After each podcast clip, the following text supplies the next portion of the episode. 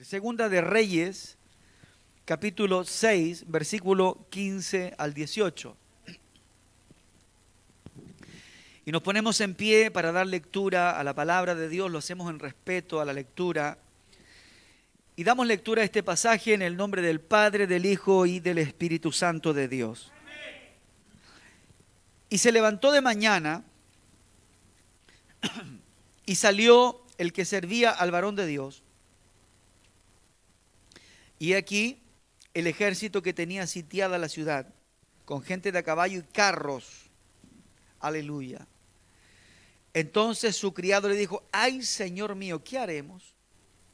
Y él le dijo, no tengas miedo, porque son más los que están con nosotros que los que están con ellos.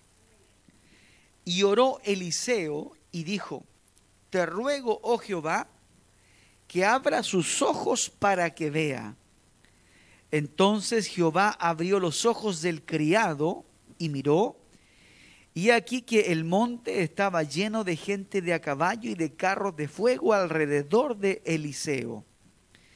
Y luego que los sirios descendieron a él, oró Eliseo a Jehová y dijo, te ruego que hieras con ceguera a esta gente.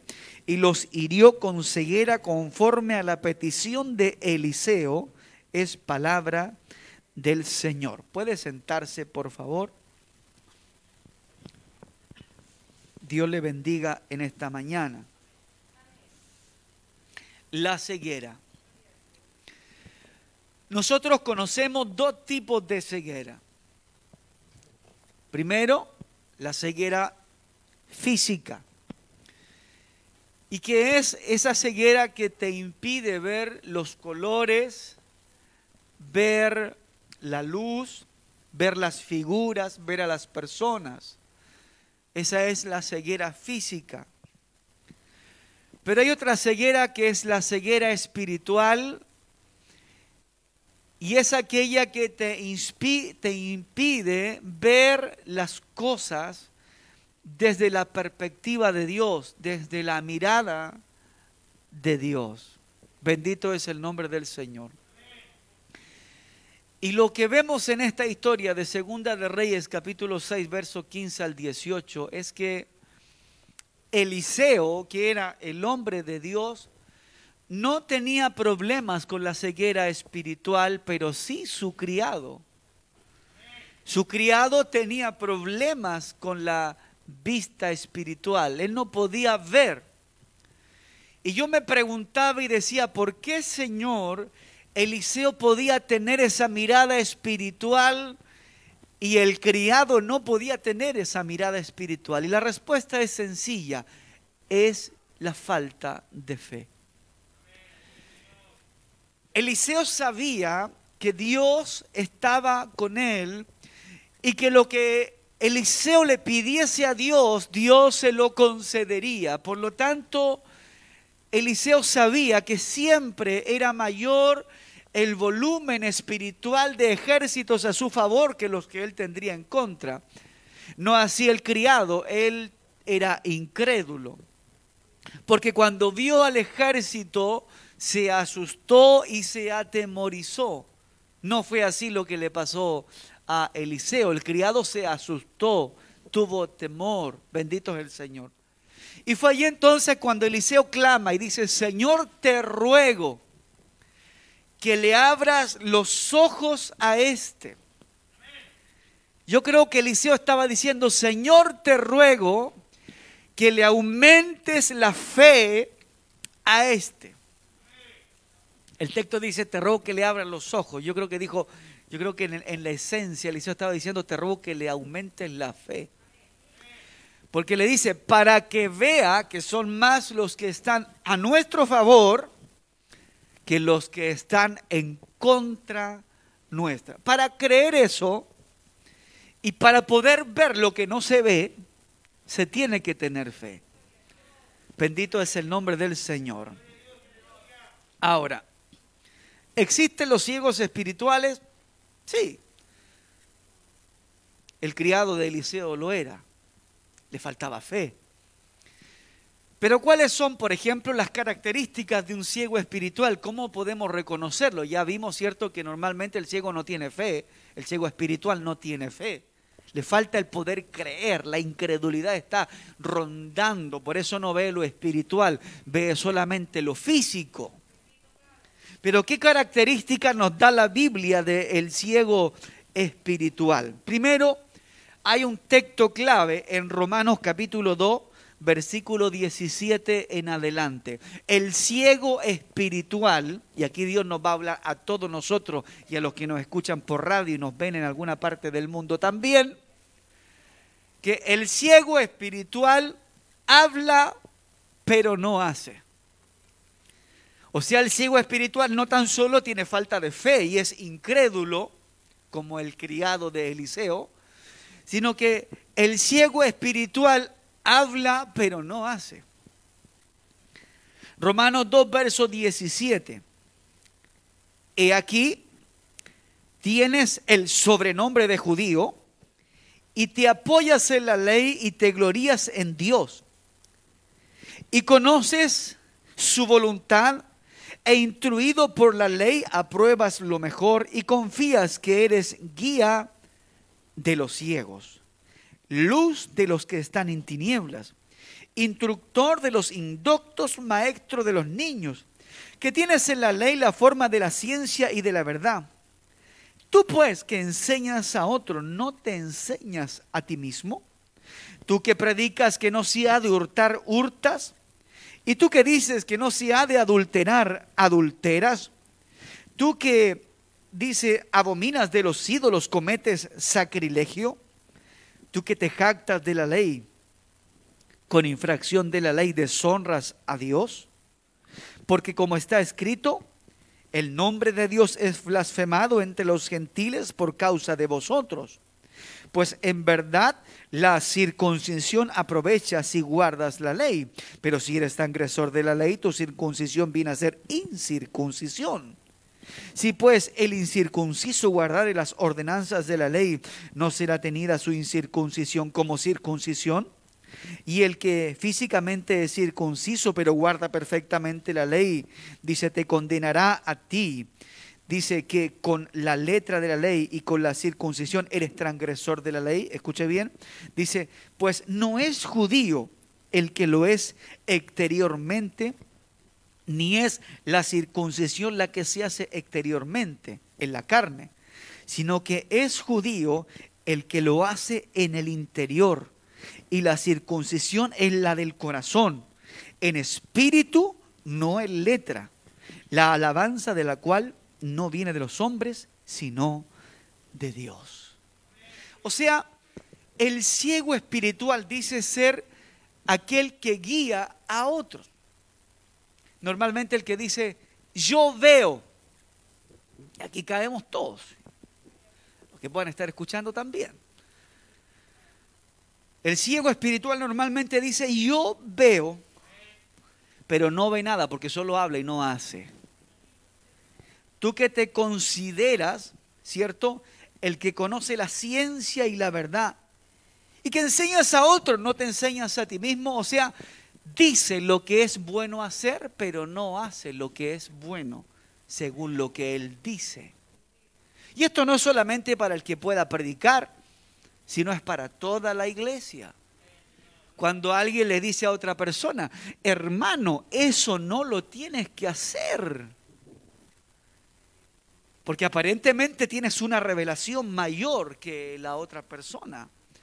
Pero si usted hace lo mismo, que está haciendo el que está a su lado, si usted hace lo mismo de aquello que usted está diciendo que no se debe de hacer, entonces usted es un ciego espiritual. ¿Se va entendiendo hasta allí? Entonces el ciego espiritual da consejo, y voy a decir la ciega espiritual también, da consejo, pero no lo hace.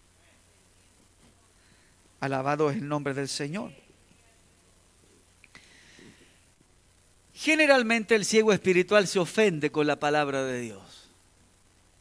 Se ofende con la palabra de Dios. Mateo capítulo 15, versículo 12. Escucha lo que dice.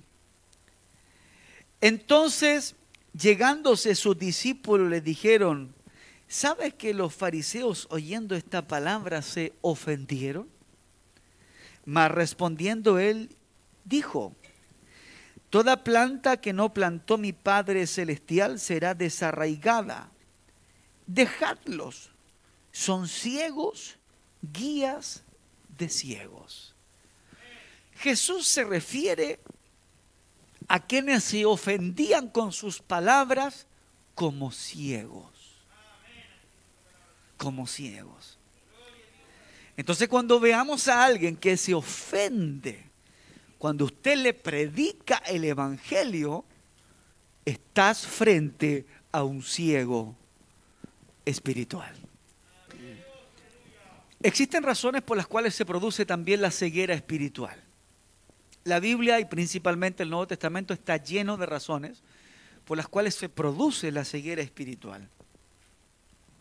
Dijimos que una de las formas como identificar cierto a un ciego espiritual es aquel que no hace lo que dice que se debe que se tiene que hacer, ¿cierto?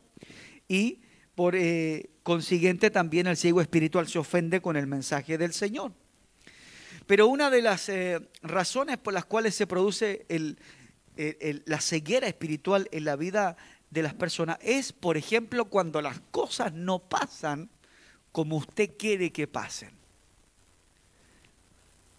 A veces tu vista es cegada cuando estás frente a situaciones que suceden de una manera distinta a como tú pensaste que iban a pasar. ¿Cuál es el respaldo bíblico que tengo para poder plantear este punto. En Lucas capítulo 24, versículo 13 en adelante hasta el versículo 31, es un pasaje conocido, que usted lo ha escuchado, que dice que iban dos hombres tristes, caripajos, melancólicos, afligidos, caminando por un camino. ¿Qué camino? El camino que llevaba hacia Emaús. E iban tristes porque Jesús Nazareno, poderoso en palabras y en obras, había muerto. Y hacían tres días que llevaba muerto. Y no había todavía para ellos resucitado. El escenario para ellos era adverso. Las circunstancias para ellos eran adversas.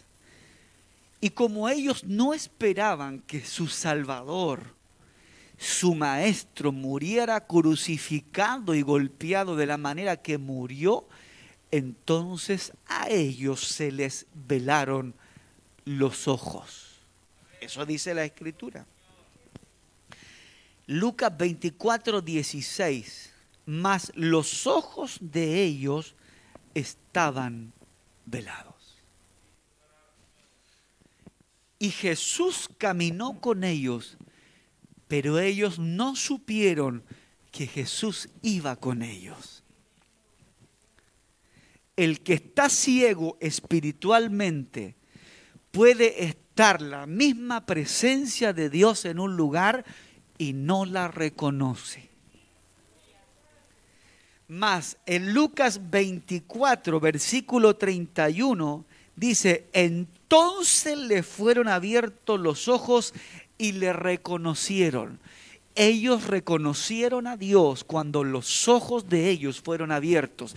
Pero no dice el texto que eran ciegos naturalmente, estaban ciegos en el espíritu. Un ciego en el espíritu no reconoce a Dios. Un ciego en el espíritu no se da cuenta de lo que Dios está haciendo en un lugar y en una situación. Por lo tanto, cuando las cosas no pasan como esperamos que pasen, entra la ceguera espiritual. Hago un paréntesis. Entonces alguien se pregunta y dice, pastor, ¿cómo tengo que reaccionar cuando las cosas pasan de una forma distinta a como yo quiero que pasen, cómo tengo que actuar entonces para no transformarme en un ciego espiritual. Simple. Romanos 8, 28.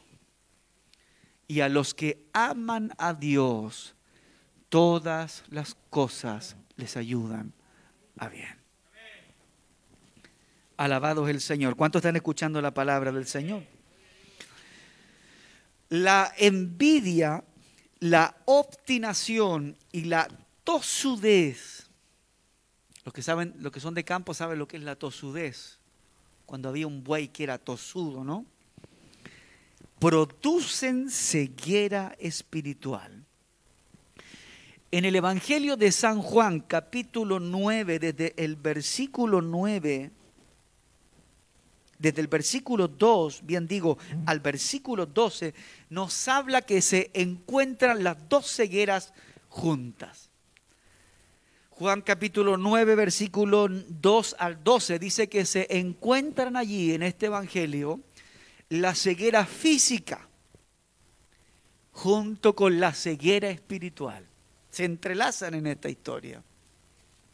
Dice, y le preguntaron sus discípulos diciendo, rabí, ¿quién pecó, este o sus padres, para que haya nacido ciego? Verso 3 respondió Jesús, no es que pecó este o sus padres, sino para que las obras de Dios se manifestasen en él. Me es necesario, dice Cristo, hacer las obras del que me envió entre tanto que el día dura. La noche viene cuando nadie puede trabajar. Y entre tanto, dice Cristo, estoy en el mundo luz soy del mundo. Dicho esto, Jesús escupió en tierra e hizo lodo con su saliva y untó con el lodo los ojos del ciego. Aquí hay una, una ceguera física, ¿cierto? Una ceguera física. Y él le dijo, ve a lavarte al estanque de Siloé, que traducido es enviado. Fue entonces y se lavó y regresó viendo. Ahí vemos la ceguera física restaurada. Entonces, los vecinos y los que antes le habían visto que era ciego decían, ¿no es el que se sentaba y mendigaba? Uno decían, Él es, y otros, a Él se parece. Y Él decía, yo soy. Y le dijeron, ¿cómo te fueron abiertos los ojos?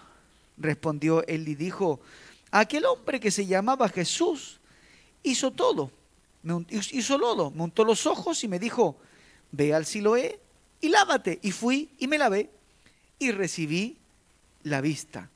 Entonces le dijeron, ¿dónde está él? El ciego dijo, no sé. Ceguera física. Pero aquí aparece en escena la ceguera espiritual. Llevaron ante los fariseos al que había sido ciego. Y era día de reposo cuando Jesús había hecho el lodo y le había abierto los ojos. Y volvieron pues a preguntarle también los fariseos cómo había recibido la vista. Y él le dijo, me puso lodo sobre los ojos y me lavé y veo.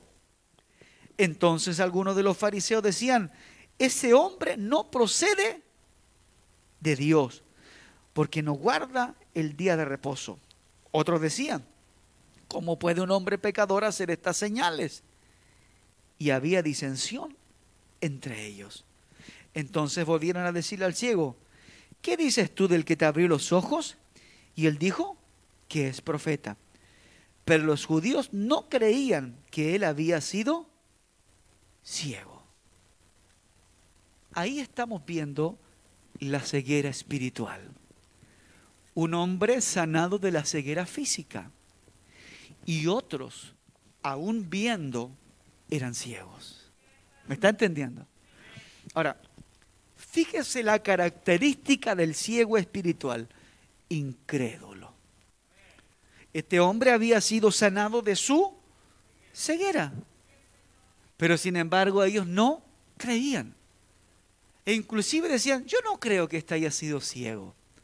O sea, eran incapaces de reconocer algo que había sucedido frente a ellos, frente a sus ojos. No sé si le ha pasado a usted en algún momento, usted ha dicho, no creo que Dios lo haya hecho. Y ha sucedido un tremendo milagro en tu vida y usted dice, y alguien ha dicho por allí, no creo que sea un milagro. Cuando realmente ha sido un tremendo milagro que Dios ha hecho en ti. Bendito es el nombre del Señor. Entonces, ¿qué es lo que vemos allí? Que la envidia, ellos sentían envidia porque Jesús era seguido por mucha gente y veían a Jesús como una amenaza para sus creencias. Y ellos se obstinaban y eran tosudos en su forma de pararse, en el sentido de, de, cómo ellos veían lo que estaba sucediendo. Ellos, en otras palabras, estaban diciendo, nadie nos va a hacer cambiar a nosotros. Sin duda, esto que pasó aquí está mal, cuando era algo bueno. Era bueno que Jesús haya sanado a este ciego, sin duda, de nacimiento ciego. Pero ellos no querían ver lo bueno que Dios estaba haciendo. Porque estaban ciegos espiritualmente. En los hogares en donde a veces hay personas que son creyentes y hay personas que son inconversas, se ve mucho esto de la ceguera espiritual. Y te preguntan y te dicen, ¿dónde vas el día domingo? Y tú le dices, voy a la iglesia, voy a alabar a Dios, voy a escuchar a Dios. Y el que es ciego espiritual te dice, no vayas a perder el tiempo. Ya vas a ir otra vez a desgastar tu tiempo. Hay tantas cosas que hacer, hay tanto trabajo que hacer. Me tienes que ayudar. No vayas a la iglesia. Tienes ahí entonces a un ciego espiritual que debería alegrarse porque alguien quiere ir al lugar que se consagra como casa de Dios y puerta del cielo. Pero ¿quién se opone? Entonces estamos hablando de un ciego espiritual. Santo es el nombre del Señor. Ahora, Dios es el único que puede abrir los ojos de los hombres. Usted puede hablarle a alguien que está ciego espiritualmente y usted puede decirle, pero ¿cómo no entiende? ¿Cómo no puede ver? Dios es el único que puede abrir los ojos a los hombres. Porque quien le abrió los ojos a usted no fue el predicador, no fue tu familiar que te predicó, fue Dios a través de su palabra que quitó la venda de tus ojos. ¿Conocerás la verdad? Perfecto. Dios quitó la venda de tus ojos. Dios es el único que puede quitar la ceguera espiritual. Salmo 146, 8. El Señor abre los ojos a los ciegos. Alabado es el nombre del Señor. Ahora, el ser rebelde es, un, es una señal muy clara de que estamos frente a una ceguera espiritual. Ezequiel 12, versículo 1 al 2 dice, y vino palabra de Jehová diciendo, hijo de hombre, tú habitas en medio de casa rebelde, los cuales tienen ojos para ver y no ven. Rebeldes. Tienen ojos, pero no pueden ver. Poner la mirada en las circunstancias y no en Dios es lo que le pasó al criado de Eliseo. Poner las circunstancias o la mirada en lo que estaba pasando y no en lo que Dios podía hacer por ellos. Job capítulo 17, verso 7 dice algo importante. Dice, mis ojos se oscurecieron por el dolor y mis pensamientos todos son como sombra. A veces el pensar mucho en lo que está pasando a nuestro alrededor nubla nuestra mirada y bloquea el poder ver lo que Dios puede hacer en y a través de nosotros. Santo es el nombre del Señor. Ahora, la escritura es clara y nos enseña que la única manera de que el hombre de Dios pueda prosperar y avanzar es poder ver tu vida con la mirada del Señor. El problema está cuando nosotros tratamos de guiar nuestra vida bajo la mirada de nuestros propios ojos, allí cometemos un error. Porque comenzamos a pensar en lo que a nosotros nos sirve y en lo que a nosotros nos hará bien, cuando en realidad el que sabe lo que es mejor para nosotros y para tu vida se llama nuestro Señor y Salvador Jesucristo. Bendito es el nombre del Señor. Juan capítulo 2, versículo 11 dice, pero el que aborrece, por ejemplo, a su hermano está en tiniebla y anda en tiniebla y no sabe a dónde va porque las tinieblas le han cegado los ojos. Está hablando cuando nosotros vivimos una vida basada en las críticas hacia los demás, entonces también nuestros ojos espirituales se nos cierran. Se nos pone una nube en medio de nuestra mirada y no podemos ver más allá porque basamos también nuestra vida en las críticas. Y si basamos nuestra vida en las críticas y si no podemos ver más allá, entonces no vamos a ver el plan que Dios tiene para nuestra vida. Como decía Juan 2.11, pero el que aborrece a su hermano está en tiniebla. Y yo no quiero estar en tiniebla y usted no quiere estar en tiniebla porque usted quiere caminar en la perfecta voluntad de Dios. Bendito es el nombre del Señor. Porque el que aborrece a su hermano, dice, tiene la mirada cegada, tiene los ojos cegados. Cuando vivimos una vida de solo juzgar a los demás, aquí estoy enseñando algo, nuestros ojos permanecen también cegados espiritualmente. Mateo 7, 1 al 5, no juzguéis para que no seáis juzgados. Porque con el juicio con el que juzgáis seréis juzgado y con la medida con la que medís os serás medido. ¿Y por qué miras la paja que está en el ojo de tu hermano y no echas de ver la viga que está en tu propio ojo? El ciego espiritual siempre ve, de acuerdo a lo que Mateo 7 dice, los errores de los demás, muy parecido a lo que dice Romanos capítulo 2, y no ve los errores de su propia vida. Vuelvo a insistir, si pasamos nuestra vida viendo los errores de los que están a nuestro alrededor, difícilmente reconoceremos el camino que Dios tiene para cada uno de ustedes y para cada uno de nosotros. La vista espiritual, vuelvo a citarlo, es poder ver nuestra vida con los ojos de Dios. Y cuando ves tu vida con los ojos de Dios, y voy cerrando con esto, es allí cuando realmente vives una vida plena. ¿Cómo ves tu vida? ¿Hacia dónde te diriges? ¿Hacia dónde estás caminando? ¿Eres feliz con la vida que llevas? ¿Eres feliz en la posición en la que hoy estás? Cuando ves tu vida con la mirada de Dios, primero no hay ejército demasiado grande que se pueda poner delante tuyo que no puedas derrotar. Segunda de Reyes, Eliseo y el criado. Cuando ves tu vida con la mirada de Dios, no hay enfermedad que sea más grande que el Dios al cual tú sirves. Y cuando ves tu vida con la mano de Dios, sabes, con la mirada de Dios, sabes que todo lo que te pasa, sea pequeño, mediano o grande, es un plan de Dios para tu vida. Y cuando ves tu vida con los ojos de Dios, no te preocupas por el futuro. ¿Cuántos hoy día están preocupados por el futuro? ¿Y de qué voy a vivir? En qué voy a trabajar y cuánto voy a ganar y no sé si me va a alcanzar y no sé si tiene campo o no tiene campo y miles de preguntas en distintas edades, en distintos niveles.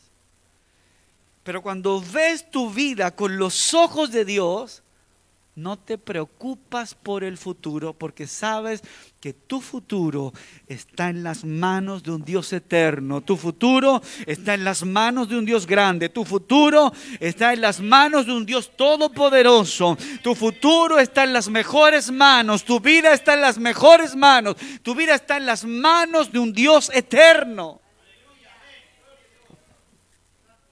¿Cuándo entendemos eso? Cuando vemos nuestra vida con la mirada de Dios y la venda espiritual se nos quita de los ojos. Yo te pregunto en esta mañana una vez más, ¿cómo te ves? ¿Cómo estás? ¿Estás parado como Eliseo? ¿O estás parado como el criado de Eliseo? Eliseo sin ver sabía que Dios estaba con él. Eliseo sin ver sabía que Dios haría algo en favor de él. Eliseo sin ver sabía que Dios lo estaba respaldando y que Dios le daría victoria. El criado de Eliseo estaba asustado, tembloroso, preocupado porque no sabía lo que iba a suceder. El criado de Eliseo veía problemas, dificultades, enemigos. Eliseo estaba confiado y tranquilo porque él veía su vida con los ojos de Dios. Y él ora y dice, Señor, ábrele los ojos a este para que vea. Y en esta mañana no he venido a hablarte de los ciegos de la carne, yo he venido a hablarte de los ciegos espirituales. Y hoy sobre mucha iglesia hay una venda porque no entienden, no saben a quién están sirviendo. Porque vuelvo a decirte, cuando tú sabes al Dios que viniste a adorar, cuando entraste por esa puerta, entonces tu forma de ver tu vida es distinta.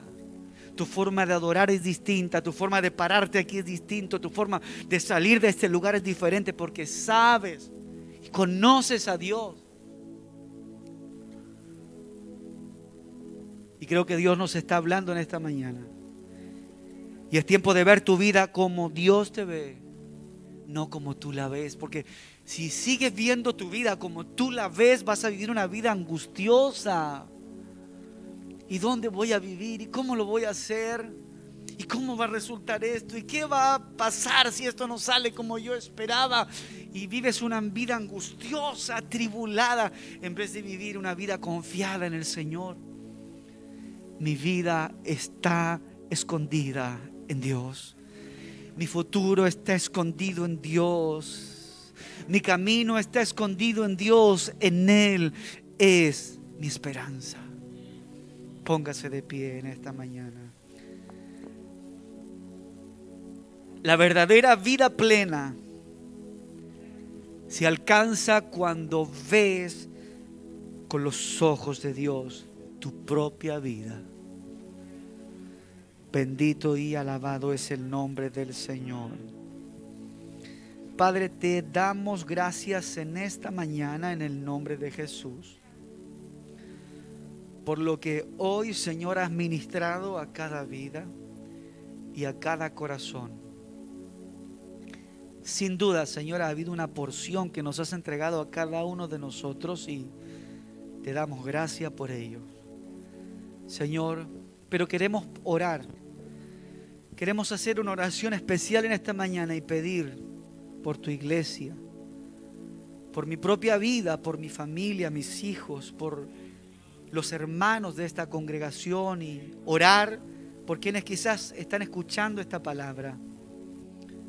Ayúdanos a ver nuestra vida desde tu perspectiva. Señor, estos jóvenes que iban camino a Emaús, iban tristes y angustiados, deprimidos, porque las cosas no habían sido como ellos pensaban y no podían ver más allá de lo que sus ojos veían. Señor, el criado de Eliseo estaba asustado.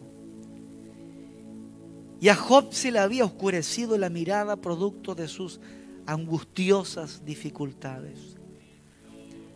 Señor, yo oro para que en el nombre de Jesús en esta mañana, toda venda espiritual sea quitada de nuestros ojos en el nombre de Jesús.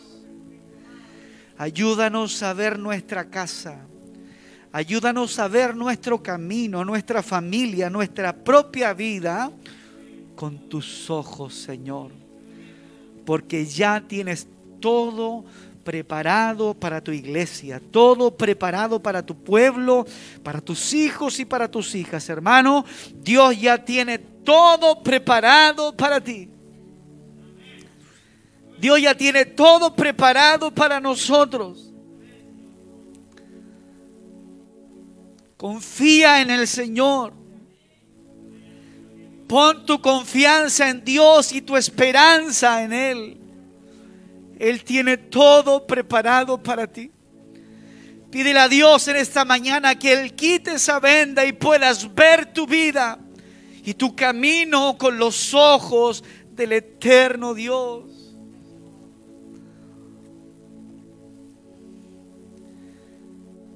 Señor, quita toda venda de nuestros ojos en el nombre de Jesús. En el nombre de Jesús. Si tú miras hacia tu vida en unos años más, ¿qué ves? Si miras hacia tu vida en unos años más, ¿qué ves? ¿Qué ves en tu vida? Pídele a Dios que te abra el entendimiento, que te abra la mente, que te abra tu corazón. Pídele a Dios que te ayude a ver hacia el futuro como Él ve en ti.